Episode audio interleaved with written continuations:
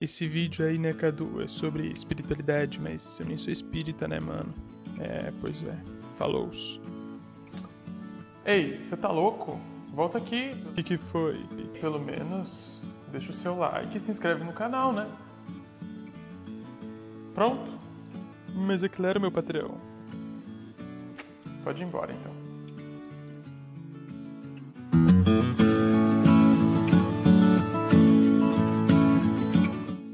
Não, gente, não é para ir embora. Se você acha que espiritualidade de fato é coisa só de espírita, você realmente precisa assistir esse vídeo aqui. Mas não vou mentir que eu já gostaria que você deixasse o seu like e se inscrevesse aqui no canal antes de mais nada.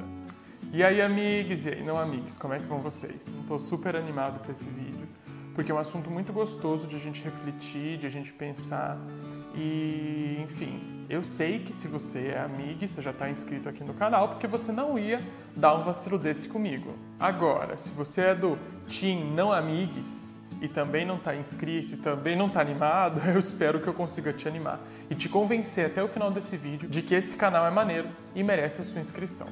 Bom, gente, o vídeo de hoje ele é um pouco mais denso, né? um pouco mais concentrado, eu não lembro mais qual que é o termo certo, porque a reflexão ela é realmente bem profunda, ela é mais abstrata, se é que isso é possível, do que a dos nossos encontros passados. Então pega tua caneca de café, porque só uma xícara não vai ser suficiente, e vem comigo, bora lá, se aprofundar no seu cosmos.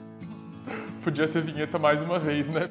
Bom, hoje a gente vai trabalhar com a mesma dinâmica de sempre. Eu vou trazer alguns conceitos para vocês, né? E depois a gente vai questioná-los e vai discuti-los. Afinal, ninguém é obrigado a aceitar nada que está dado aí como se fosse uma verdade universal. E hoje, principalmente, a gente vai falar justamente sobre isso. Mas então, o que é espiritualidade? Assim como no vídeo passado, não existem tantos consensos assim para a gente discutir isso, mas sim, existem algumas definições na literatura científica, na literatura médica, e é uma delas que eu vou trazer aqui para vocês. Apesar da divergência na literatura, podemos conceituar espiritualidade como a dimensão do ser humano relacionada às questões de significado e propósito de vida. Dimensão que reflete sobre o sentido existencial do indivíduo e que pode ser buscada na religião, na música, na arte, na natureza ou mesmo em valores pessoais ou científicos, não necessariamente relacionados à religião. E então, para a gente começar a refletir sobre esse assunto, eu vou convidar vocês para a gente ler um dos meus autores preferidos e que é um dos que mais assim acaba com a minha saúde mental, que é Foucault. Ele reflete a espiritualidade de um jeito que para mim é fabuloso e com o qual eu concordo muito, dizendo assim: a espiritualidade postula que a verdade jamais é dada de direito ao sujeito. A espiritualidade postula que o sujeito, enquanto tal, não tem direito, não possui capacidade de ter acesso à verdade. Postula que a verdade jamais é dada ao sujeito por um simples ato de conhecimento. Então, para Foucault, existe uma verdade, certo? E essa verdade não é simplesmente entregue a nós. Nós não temos o direito ou a capacidade de acessá-la, de entendê-la, de trazê-la conosco. Pelo menos não como um direito nato. E aí ele continua. Postula a necessidade de que o sujeito se modifique, se transforme, se desloque, torne-se, em certa medida e até certo ponto, outro que não ele mesmo, para ter direito ao acesso à verdade. A verdade só é dada ao sujeito a um preço que põe em jogo o ser mesmo do sujeito, pois tal como ele é, não é capaz da verdade. Bom, aqui ele começa a explicar né, que o ser humano precisa se transformar, se modificar, se revolucionar se ele quiser ter acesso à verdade, visto que ele não pode fazer isso da maneira como ele é hoje. A gente já falou disso no, no, trecho anterior.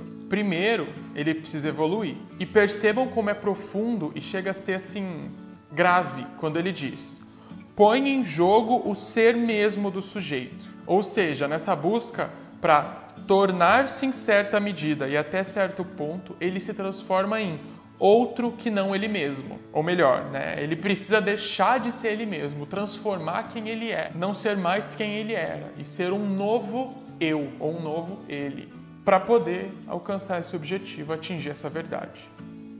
Deste ponto de vista, não pode haver verdade sem conversão, ou sem uma transformação do sujeito. Para a espiritualidade, a verdade é o que ilumina o sujeito. A verdade é o que lhe dá beatitude. A verdade é o que lhe dá tranquilidade de alma. Em suma, na verdade, no acesso à verdade, há alguma coisa que completa o próprio sujeito, que completa o ser mesmo do sujeito e que o transfigura. Bom, então eu vou começar falando sobre a beatitude, que é alcançada justamente no momento em que se encontra a verdade, segundo Foucault. A beatitude é o estado permanente de perfeita satisfação e plenitude, somente alcançado pelo sábio. E aí, esse conceito de felicidade beatífica, ela remonta a uma longa tradição filosófica que a gente parar para pensar, remete lá 300, 400, né, antes de Cristo, com Aristóteles, e que terminou mais recentemente no conceito religioso da palavra. Mas voltando, né, para nossa reflexão, a sabedoria seria o motivo da paz de espírito, da plenitude. E essa sabedoria só seria alcançada no encontro da verdade. Para Foucault, portanto, em toda essa jornada em busca da felicidade, o sujeito ele se modifica, ele se transforma e ele se preenche, né? porque ele se torna completo, ele se torna pleno, sublime. Veja que, portanto, sequer é o fim, mas é a jornada em busca da verdade que vai trazer todos esses sentimentos, esses conhecimentos, essa verdade e essa sabedoria para o indivíduo. Continuando.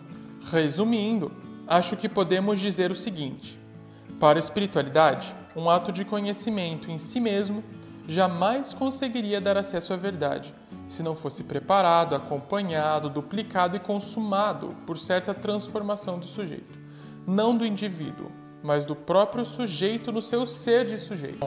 Eu concordo com Foucault. Percebam como é grave, como é difícil, né? Porque a gente não está falando sobre quem ele é, a gente está falando sobre a existência em si dele, né? Porque a nossa existência, a nossa consciência perpassa todos os nossos estados de espírito. Quem eu sou hoje não é a mesma pessoa que eu serei amanhã, nem era a mesma pessoa de ontem quem eu sou hoje, sendo alguém que busca a verdade e que, portanto, desenvolve sua espiritualidade, não significa a minha existência, significa o meu estado de espírito. E aí, nessa busca pela verdade, nesse caminho, nessa jornada, o nosso estado ele muda diversas vezes. Por isso, quando a gente busca essa verdade, na verdade a gente se transforma nessa verdade, a gente se torna essa verdade, a gente a veste como uma armadura e segue todos os dias da nossa vida a vivendo. Por isso que ela não é para ser encontrada lá no final, e sim algo que a gente acaba conquistando no meio da jornada. Não me adianta querer ser feliz amanhã. Eu tenho que buscar minha felicidade hoje, e nessa busca eu acabo me tornando alguém feliz, acabo de fato encontrando essa felicidade.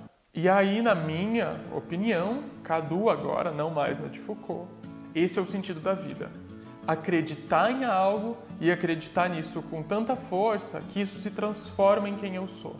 Então, na minha busca pela verdade, na minha procura de um sentido da vida, eu começo a de fato dar sentido na minha vida. Não é uma coisa que eu encontro no final desse caminho, mas é tudo que eu aprendo durante a jornada. E a partir do momento que eu transformo aquilo em realidade, porque eu visto aquilo e eu vivo aquilo, além de ser uma verdade para mim, isso se torna a verdade para outras pessoas.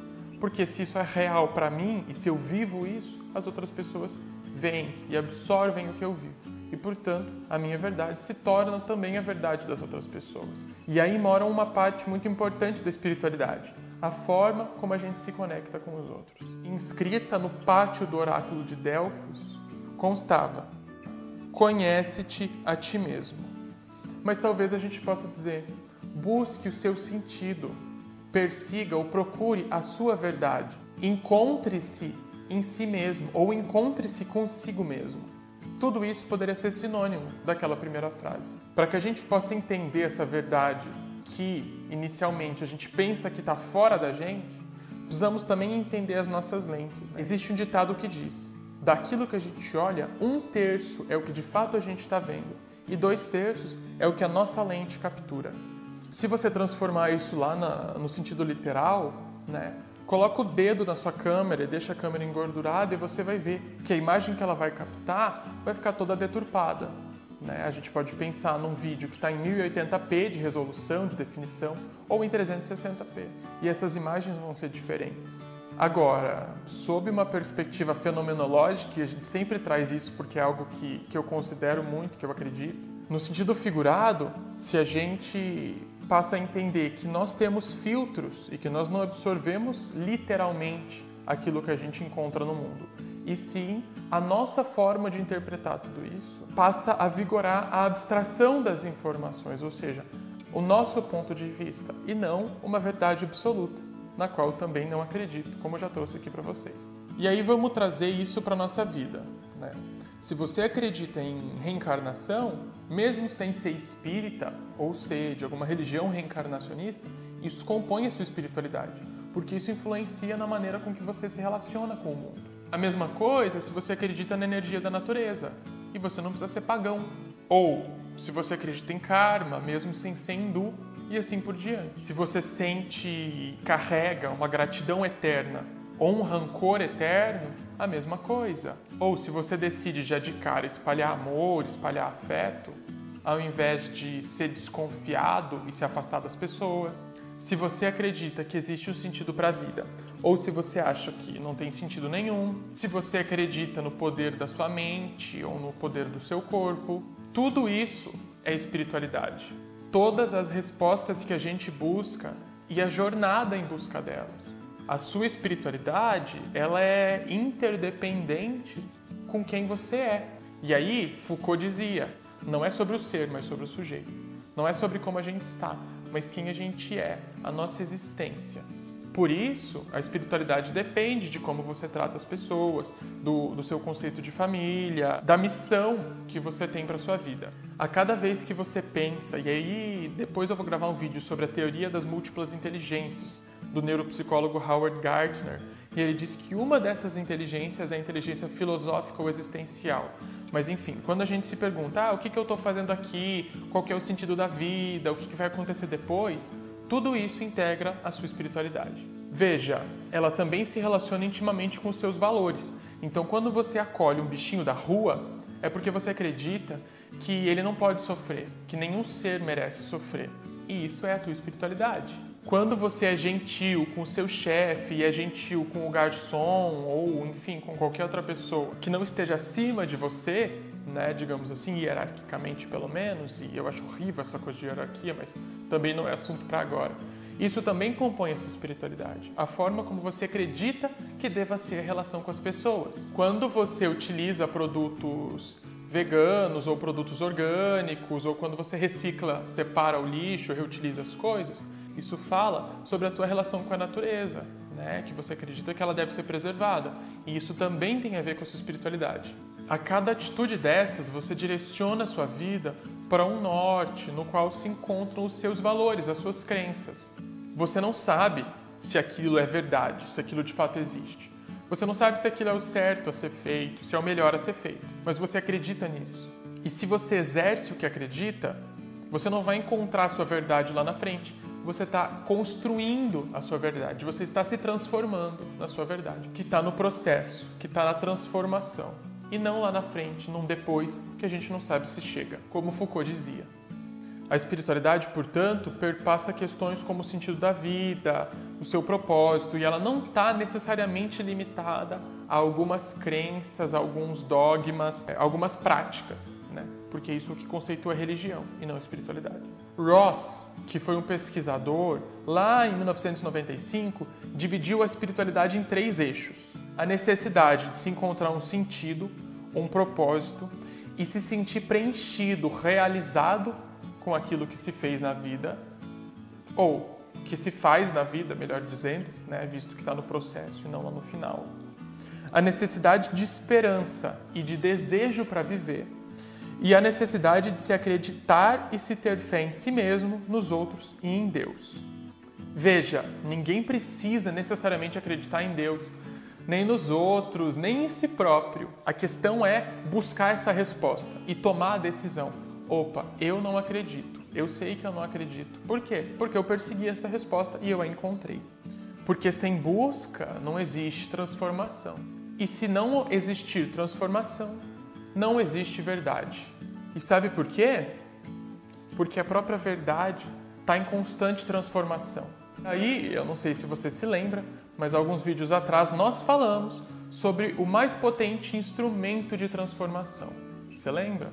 Se não lembra, volta lá e dá uma olhadinha. E aí, no que é que você acredita? Qual que é a sua verdade? Bom, amizades, eu vou ficando por aqui. Espero que você tenha gostado desse vídeo. Se gostou, manda para todo mundo, se inscreve no canal e deixa o seu like. E até a próxima. Tchau!